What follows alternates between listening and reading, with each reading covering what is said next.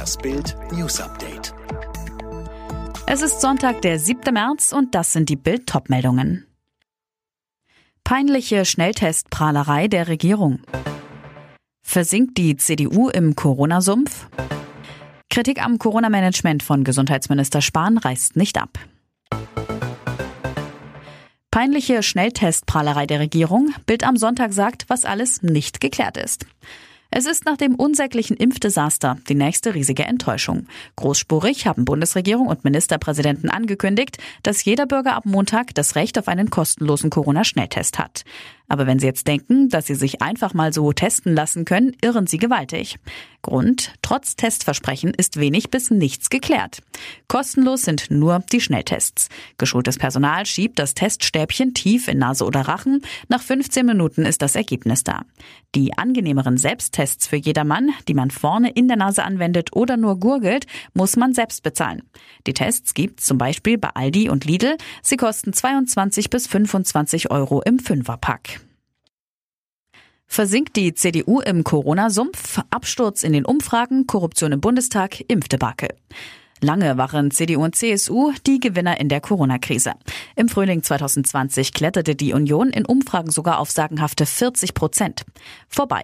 Im Sonntagstrend kommen CDU, CSU gerade noch auf 32 Prozent. Das sind minus zwei Prozentpunkte zur Vorwoche. Das ist der niedrigste Wert seit 2020.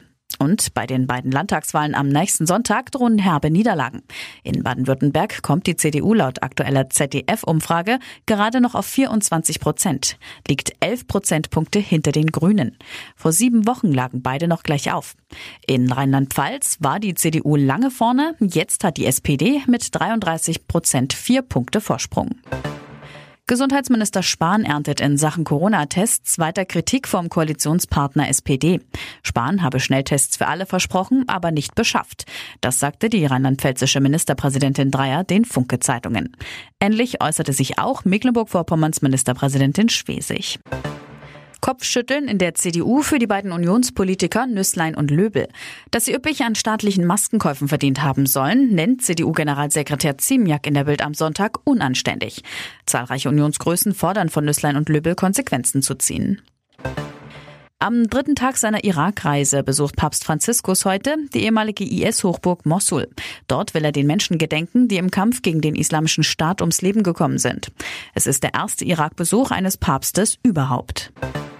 Fans der britischen Royals werden kommende Nacht gespannt vor dem Fernseher sitzen. Ein amerikanischer TV-Sender bringt ein großes Interview mit Prince Harry und seiner Frau Meghan.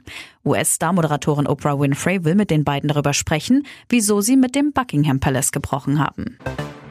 Und die Ergebnisse aus der ersten Fußball-Bundesliga. Bayern Dortmund 4 zu 2, die Münchner damit weiter Tabellenführer. Freiburg Leipzig 0 zu 3, Gladbach Leverkusen 0 zu 1, Hoffenheim Wolfsburg 2 zu 1, Frankfurt Stuttgart 1 zu 1 und Hertha Augsburg 2 zu 1. Alle weiteren News und die neuesten Entwicklungen zu den Top-Themen gibt es jetzt rund um die Uhr online auf Bild.de.